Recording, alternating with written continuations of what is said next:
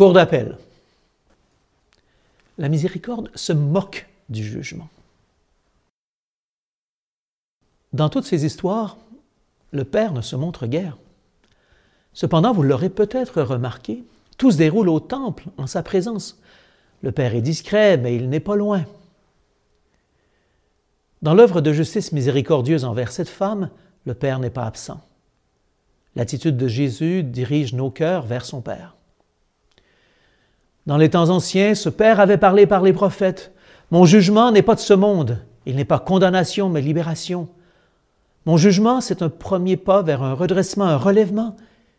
Il n'est pas sentence à mort, mais geste de miséricorde pour faire la vérité, redonner vie et espérance. Mais ce qui est arrivé à cette femme arrive encore.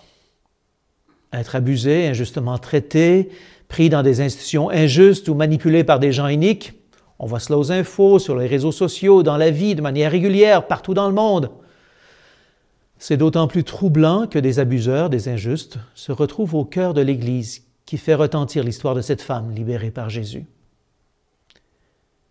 Et Jésus qui n'est plus là pour relever, pour redonner espérance aux victimes ou pour inciter les bourreaux à un examen de conscience.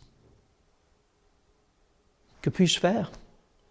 Je me prends à rêver que le Père sorte de sa réserve et qu'il juge. Plusieurs, je l'espère, se prennent à espérer qu'il dise à son fils, Il est temps que tu retournes pour un jugement final. Entre-temps, comment être une présence évangélique auprès des victimes et des agresseurs? Comment continuer à améliorer les institutions de justice et les rendre accessibles à tous?